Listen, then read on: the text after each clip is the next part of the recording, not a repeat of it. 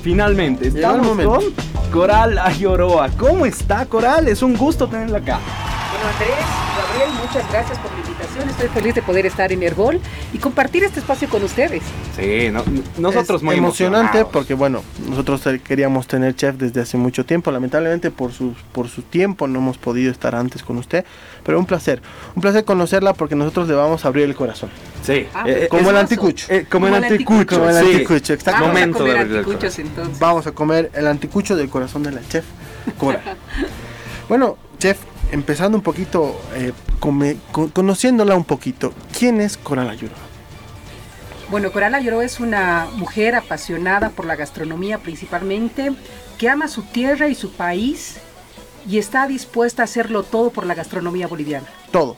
Todo. Yo creo que lo más resaltante de Coral, de la chef, es su carácter cómo forma su carácter la chef, cómo forma ese carácter rígido, pero a la misma vez muy amable. De dónde empieza, cómo, cómo llega a ser esa, esa, esa luz, digamos, de, diferencia entre toda la gastronomía boliviana. Bueno, soy muy exigente al momento de que voy a exigir un plato. Es como en cualquier cocina, cuando uno está, tiene que exigir la excelencia, en cualquier cosa, que, en cualquier ámbito que nosotros vayamos a desarrollarnos. Eh, y bueno, esta parte de bondad, o, porque también soy muy amable, soy muy, maternal, inclusive con los, con los mismos chicos, esto surge eh, dado a que de repente he generado mucha empatía, pero de, este por el, por el, haber empezado desde muy abajo, ¿no? Yo inicié, cuando me inicié, eh, mi madre era una comidera callejera, que sé cuánto es el sacrificio de esas personas al momento de que van a trabajar y bueno, mi padre también estaba ligado a este rubro, entonces eso me ha ayudado a generar una empatía, pero también porque he trabajado muy joven eh, de lavaplatos. Entonces sé el cansancio que puede tener un cocinero o una persona que está detrás, ¿no? Porque de repente somos los chefs los que recibimos el aplauso y no son las personas que realmente forman todo este equipo. ¿no? Entonces, creo que por ahí vamos generando un poco de empatía y creo que algo que tenemos que hacer es siempre tener la humildad y no perderla. Y eso es lo que a diario eh, ha sido los valores que me han inculcado mis padres y también lo trato de transmitir con, con mis seres queridos. Con los seres queridos y con la gente que la ve. Y sí. La ve a la todo público. Claro. ¿Cómo has, o qué ha significado para usted la, fama que ha crecido tan rápidamente después de empezar el programa, no? Masterchef hace un golpe, me imagino. Masterchef ha sido una sorpresa para mí porque de repente de estar en las cocinas, bueno, también me hago cargo de la parte educativa y saltar a este tamblón sumamente diferente, que es la parte de la televisión, ha sido diferente para mí, o sea, es, un cambio eh, radical, podríamos decir, casi un 90, ah, 90% de toda mi vida ha ido cambiando, ¿no? Sí, y nos gustaría que nos cuente un poco acerca de eso. Da el salto a la televisión, primero con Cocina de Guerra. Llega Cocina de Guerra. ¿Cómo llega Cocina de Guerra? ¿Cómo se da lo de Cocina de Guerra? Bueno, yo ya he estado trabajando en algunos proyectitos que lo hacía por Facebook Live con un proyecto que tenía, con unos, bueno, con un proyecto que teníamos que se llamaba Después del Servicio con unos amigos, eh, también cocineros y hacíamos ciertas entrevistas. Eh, después he tenido un proyecto que también se llamaba Ají de Lengua con otro amigo también que es un, foodie y hacíamos un programa también, este Ají de Lengua. Y de allá es como John Arandia me había identificado, le gustó la voz, entonces fuimos ahí como tratando de ver que se podría hacer un proyecto, nació el proyecto, nos, nos sentamos, eh, había un proyecto inicial que queríamos que era fiambre, eh, inicialmente no se suscitó este, este proyecto, después vamos, fuimos madurando esa idea de cocina de guerra porque principalmente lo que quería era mostrar a la gente que podías cocinar con bajos recursos económicos, cosas diferentes también, porque de repente estamos muy acostumbrados a ciertos cotidianos que tenemos y no queremos salir de ese cuadrado que a veces tenemos, ¿no? Entonces era también la idea de mostrarles la parte nutritiva, de que usaran otro tipo de ingredientes, que cocinaran rico principalmente y deleitaran los sabores a sus familiares. Y de cocina de guerra da el salto a Masterchef. ¿Cómo, cómo se da el salto a Masterchef?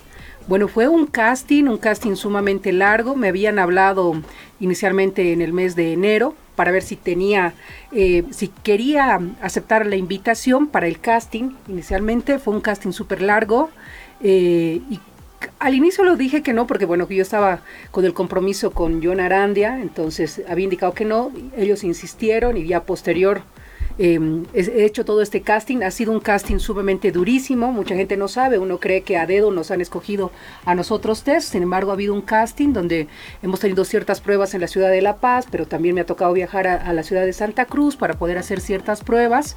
Y bueno, me siento afortunada porque dentro de, de tantos cocineros muy buenos que tenemos en nuestro país, hemos sido nosotros tres los elegidos en esto. Y que, bueno, yo en, en lo personal veo desde, desde delante de la pantalla se ve una cosa, detrás de la pantalla, cómo es ser el jurado de uno de los programas más importantes de la comida eh, mundial, creo yo, ¿no? Eh, ¿Qué se siente juzgar la comida de otras personas? Qué difícil el, el poder, eh, el poder juzgar realmente, ¿no? Pero yo me he tomado este papel muy en serio, ¿no? Este papel respecto a que si quieres al mejor, porque nos va a representar en Bolivia. Uh -huh. O sea, y para mí un Masterchef boliviano y el primero tiene que ser el mejor, entonces tenemos que ser muy exigentes con eso, ¿no? Y bueno, tras de cámaras, de repente, eh, no te puedo decir surge una amistad con los, con los participantes porque no es así. Nosotros prácticamente eh, el único momento que los vemos son en estos 60 minutos y en el tiempo de evaluación que se les va dando porque no nos dejan, la producción no deja de que nosotros nos podamos acercar, que también se entiende, ¿no? Por una parte que de repente uno puede generar cierto favoritismo por alguno de ellos. Entonces el, el detrás es como casi no los vemos a los chicos, ellos están en otra área, nosotros en otra área y así separados. Wow, bastante bien. Cosas que nosotros no sabemos, ¿no? Probablemente nosotros, uno imagina otra cosa, ¿no? Uno imagina otra cosa al momento de ver el programa. Y hablábamos con varias personas y lo que la mayoría de la gente le gustaría preguntarle a ustedes, ¿por qué huele la comida? bueno, es, para, para mí me parece ya es como, mira, la parte de la cocina tiene esta parte sensorial principalmente y uno de los más importantes es esta parte olfativa, ¿no? Que claro, o sea, de repente en una casa no voy a ir a olerle la comida a mi mamá o, o, en el, inclusive yo te digo en el mismo restaurante. Sin embargo, estamos en un certamen, en una competencia que amerita el que he hecho, ¿no? Hay muchas veces que los chicos inclusive te traen un producto quemado y que visualmente no lo vas a observar, ¿no? Claro. Pero el olfato es lo primero que te va a guiar. Entonces, inclusive hay escuelas en Europa donde nos van formando para ser críticos gastronómicos donde te enseñan esto. O sea, esto no es algo inventado, esto mucha gente, eh, eh, bueno, he recibido los comentarios de que dicen, eh, si mi mamá viera, me va a golpear y no sé qué, no, o sea, entran los cinco sentidos. Inicialmente cuando tú ves, por ejemplo, la parte visual una torta, tú dices, qué rica esa torta, pero ni siquiera la has probado. ¿Cómo puede ser rica? Pero, pero visualmente es wow. De ahí entra la parte olfativa que de repente a veces, no sé, el sabor a vainilla, vas a sentirlo un poco más fuerte al llevarte simplemente. Puede ser que de repente lo mío pueda ser un poco más exagerado, pero necesito captar realmente todos los sabores que tienen. Porque toca. Y este, este toca, toca. o sea, ¿no? Después tienes la parte del gusto que vas a tener, después esta parte de las texturas que vas a ir teniendo. O sea, es, es todo un sinfín que entra dentro de esto de la parte de la gastronomía. No simplemente es el hecho de, eh, no es un criterio inventado o porque quiero molestar a los chicos, porque realmente necesitas. Mira, a mí en la escuela me habían enseñado para identificar las hierbas aromáticas, nos tapaban con algo y nos hacían oler, ¿no? Este quirquiña, eh, cilantro. Imagínate los etnólogos. Entonces, ¿por qué beben? Claro. Ellos tienen seis años prácticamente de práctica de entrenamiento olfativo. Entonces es parte fundamental. Pero ya les digo, no voy a ir a los restaurantes a oh. olerles la comida y peor a las casas. ¿Y, ¿Y, la chef es así en su casa? Esa es la pregunta también que yo me hacía, ¿no? Podemos ser muy, muy estrictos tal vez en la manera de calificar dentro de, del segmento de, no sé, de, de, ser jurado, pero en tu casa no puedes ser jurado, o tal vez sí, la chef es jurado dentro y fuera de la casa. Eh, bueno, no en la casa porque de repente casa de herrero, cuchillo de palo, uh -huh. dicen, o sea, yo cocino mucho más siempre fuera que dentro de casa. Pero alguna vez que hemos estado cocinando con mi hijo, por ejemplo, a veces eh, no hemos podido así como coordinar porque de repente eh, sé que es mi hijo y que está entrenando, digamos, para poder hacer y a veces me ha tocado ser como un poco más exigente, de decirle, limpia esto, corta esto, así como alguna vez me dijo, oye, no soy tu, no soy tu ayudante ni tu asistente de cocina, ¿no? Entonces hemos terminado peleados allá en la cocina y ok, entonces no nos vamos a juntar para cocinar. Pero es un buen pupilo. es buen pupilo. ¿eh? Es, es un buen pupilo, pero que de repente a mí me hubiera encantado que mi hijo, por ejemplo, hubiera seguido la, este rubro de la cocina. Sin embargo, él tiene otro tipo de afinidades, las cuales respeto también y, y amo, bueno, lo que él tiene que hacer es amar lo que hace, ¿no?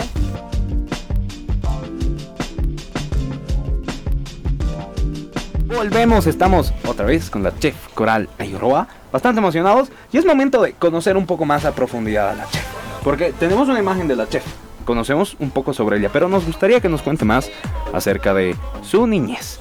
Chef, usted es de Chulumani, ¿verdad? Del norte de La Paz. Bueno, es de- del sur de Del- la, del sur, Sí, del sí, sur es de La Sud Paz. Yungas, allá. De Sud Yungas. Sí, sí, sí. Bueno, mis padres se enamoraron allá, eh, ambos estaban trabajando en la parte gastronómica, eh, se conocieron en un hotel y bueno, fruto de ello estoy acá.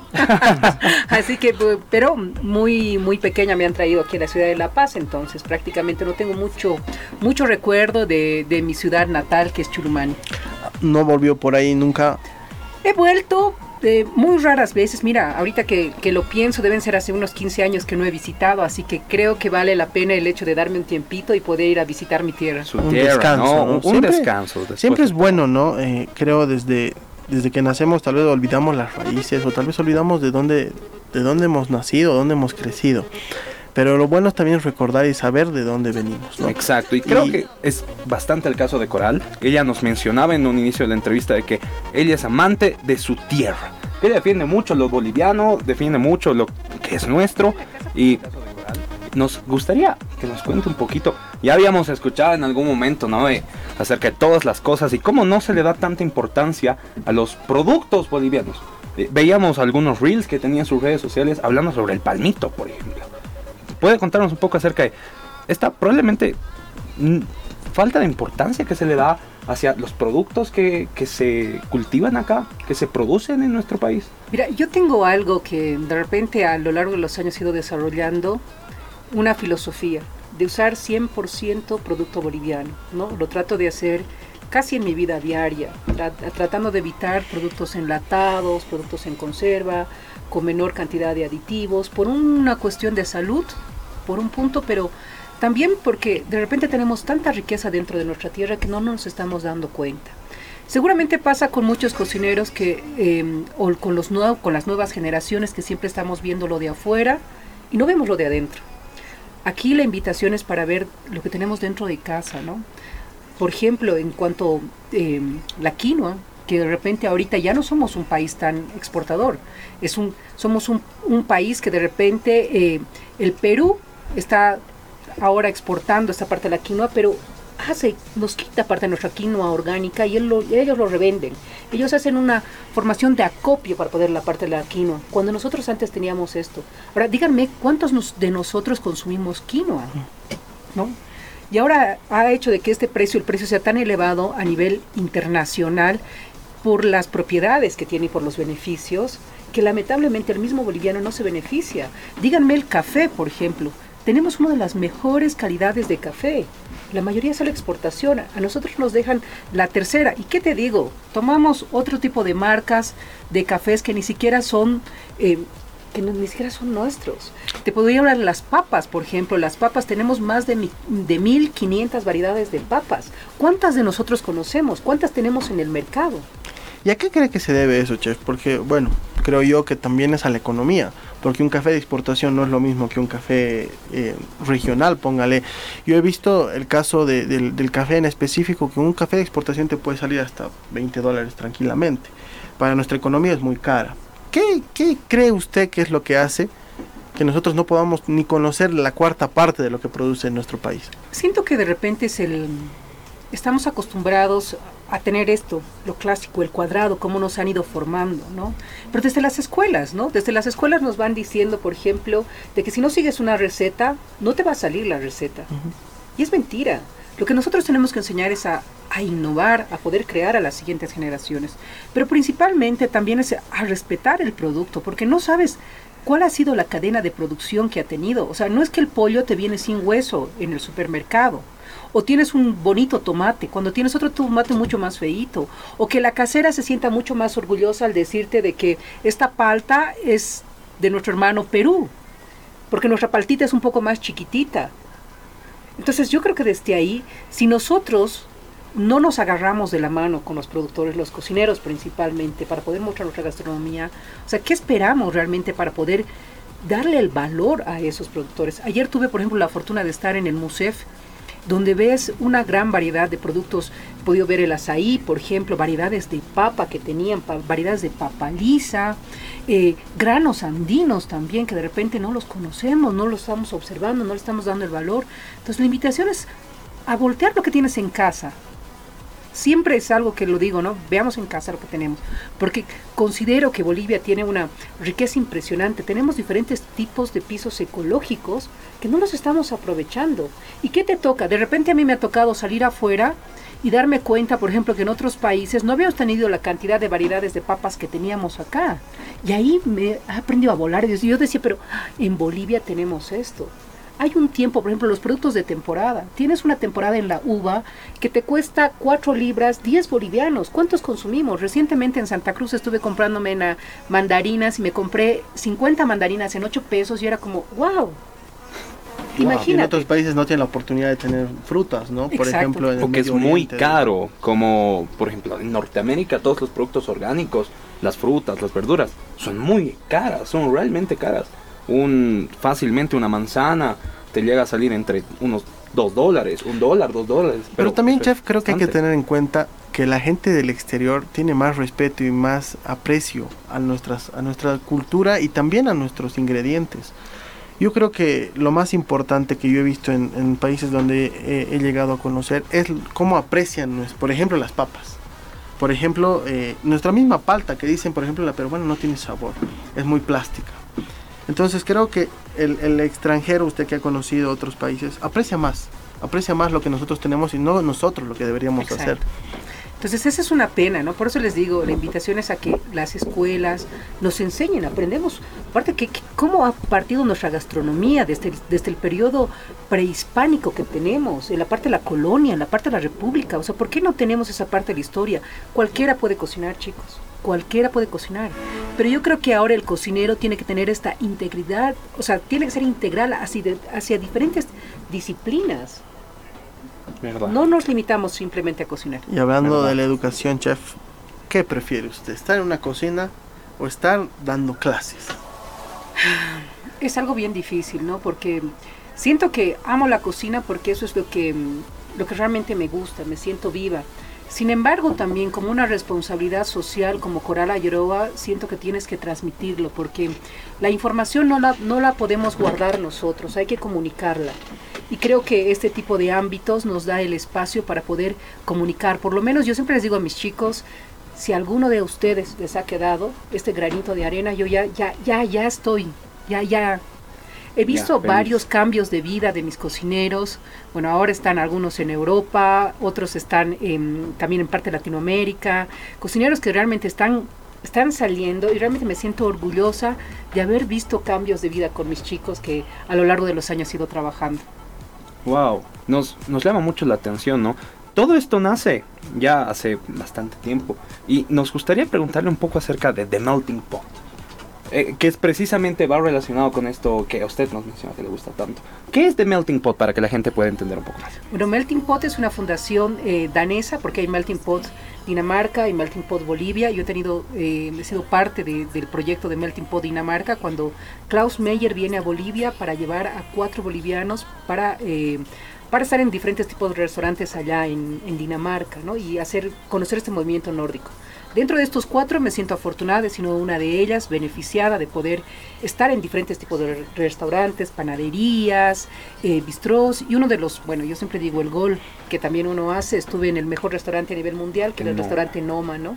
Donde realmente me han volado la cabeza, pero no solamente el restaurante Noma, sino la disciplina, la organización de todo este país y de todas las cocinas, el hecho también de que de repente a veces como mujer nos hacemos un poquito menos y ahí he visto que habían muchas mujeres muy fuertes para poder eh, liderar la parte de la gastronomía y también me ha servido bastante como una fuente de inspiración para, para venir aquí a Bolivia y poder hacer el proyecto.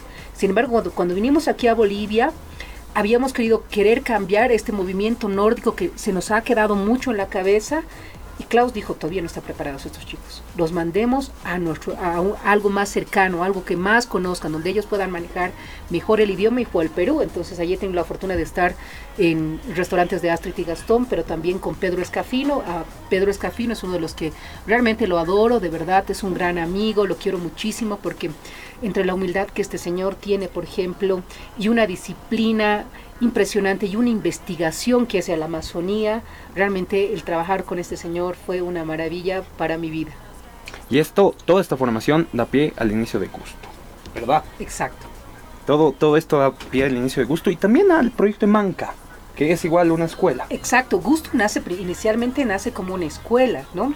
Pero de repente el financiamiento que nosotros recibíamos en ese entonces, que era de la fundación, bueno, de la una ONG, que era Ibis Dinamarca, que actualmente no está aquí en Bolivia, y aparte, bueno, de Klaus Meyer que teníamos, no era eh, pertinente solamente capacitar a 30. Y de ahí surge la idea de poder hacer un proyecto de unas escuelas, de beneficiar a mucho más gente. Eh, participamos en, para la Lotería de Holanda, con un proyectito que hicimos un Piper con Miguel Ángel Sestari, quien era el gerente general, lo hemos mandado y bueno, no teníamos respuesta para hacer este piloto, nos hablaron de Ibis Dinamarca, se sobró una plata de África y dijeron si quieren, tenemos esto, si se animan, hagan la prueba. Lo hicimos en Santa Isabel, en la ciudad del Alto, la primera escuela. Y bueno, ¿qué les cuento? Ahora la escuela ya está, son 12 escuelas cuando, cuando estábamos haciendo el proyecto y cuando veíamos y yo decía, dos escuelas, Miguel Ángel, estás loco. Dice, ahora lo vas a hacer, lo vamos a hacer. Y realmente a veces uno no, no sabe hasta dónde más puede ir, ¿no? Entonces, creo que esas lecciones nos enseñan a, a, soñar mucho más alto. Yo nunca he soñado estar en un Masterchef. Hace años cuando había Masterchef, de repente no he soñado ser el jurado, sino ir como un participante, por ejemplo, y ahora estoy en estas instancias. Que es lo bonito, ¿no? Creo de, de la gastronomía, eh, te da posibilidades de estar en uno y en otro lado. ¿Qué es lo, lo que tal vez ha sido más difícil de toda esta historia que nos cuenta Chef para llegar a ser lo que es ahora? ¿Qué es lo que ha marcado su vida?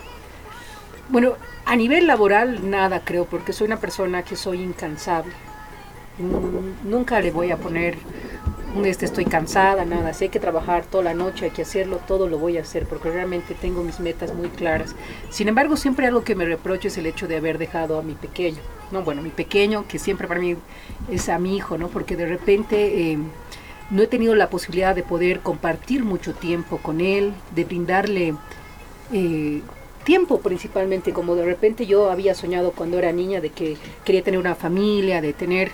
Em, de darle más tiempo a mi hijo. Entonces siempre es algo que me reprocho. Sin embargo, sé que mi hijo también va a entender que esta mujer ha querido soñar y principalmente más que madre ha pensado en ser mujer y realizarse como mujer.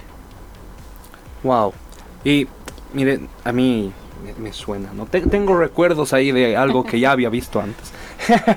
y eh, usted menciona de, esto de, su niñez, ¿no? De que tiene como que la imagen de su niñez que probablemente no la ha querido replicar y es porque nos mencionaba que su mamá era comidera y que precisamente por lo duro del trabajo ella tal vez no estaba tan presente en su vida. Sí, no estaba presente mi mamá ni mi papi y se entiende, ¿no? Muchas veces te quedas ahí como siempre, bueno, aquí acostumbramos en La Paz o bueno, seguramente en otros departamentos de hacer un festejo para el Día de la Madre y, y quieres invitar, a haber un baile, vamos a comer algo, yo sé que es un día que de repente, pero siempre quería mi mamá y mi mamá nunca podía, ¿no? Entonces yo decía, no, conmigo va a pasar diferente, yo voy a dar el tiempo. No, no se ha suscitado así, porque como les digo, me he esforzado mucho más en, en representar a mi país, me, me, he puesto la camiseta principalmente de cocinera, de creer en esto. Claro, y yo creo que su hijo también está muy orgulloso de todo lo que usted ha logrado, chef. Eh, nos emociona también tanto todo. Y mire, hablando ya un poco acerca de su niñez y teniendo en cuenta que su mamá era comidera, ¿cuál era su plato favorito? ¿Qué es, qué, cuando usted come un plato, ¿qué plato piensa cuando piensa en su niñez? Exactamente. Uy, de mi mamá los, las sopitas, los calditos eran así como espectaculares, ¿no? Es, no podría decirte como un registro de decirte esto es lo que realmente me marcaba, pero de repente mi madre, por ejemplo, para nuestros cumpleaños siempre era este pollo dorado que hacía con la ensalada rusa, que de repente repetitivo podría decirlo ahora, ¿no? Porque mamá, había muchas más cosas, le diría, pero realmente lo hacía con tanto amor el hacer y creo que podría ser ese, ese pollito que lo hacía entre la simpleza que puedes tener y puedes agasajar a tus hijos con tanto cariño, que es lo que prima principalmente en esto, ¿no?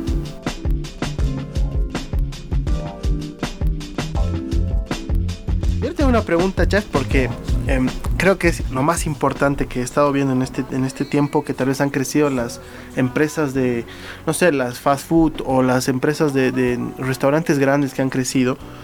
¿Qué necesita Bolivia para tener más restaurantes o más franquicias importantes? Yo te podría decir en, que, en cuanto a franquicias importantes y si es eh, fast food, estoy en contra un poquitín porque considero que tienes muy buena comida y es a lo que les hablaba, ¿no? Nuestras raíces, nuestros ancestros. ¿Cuántos nos podemos ir a deleitar con un abaspecto, por ejemplo, con una sopa de trapitos, que ya prácticamente se nos están perdiendo?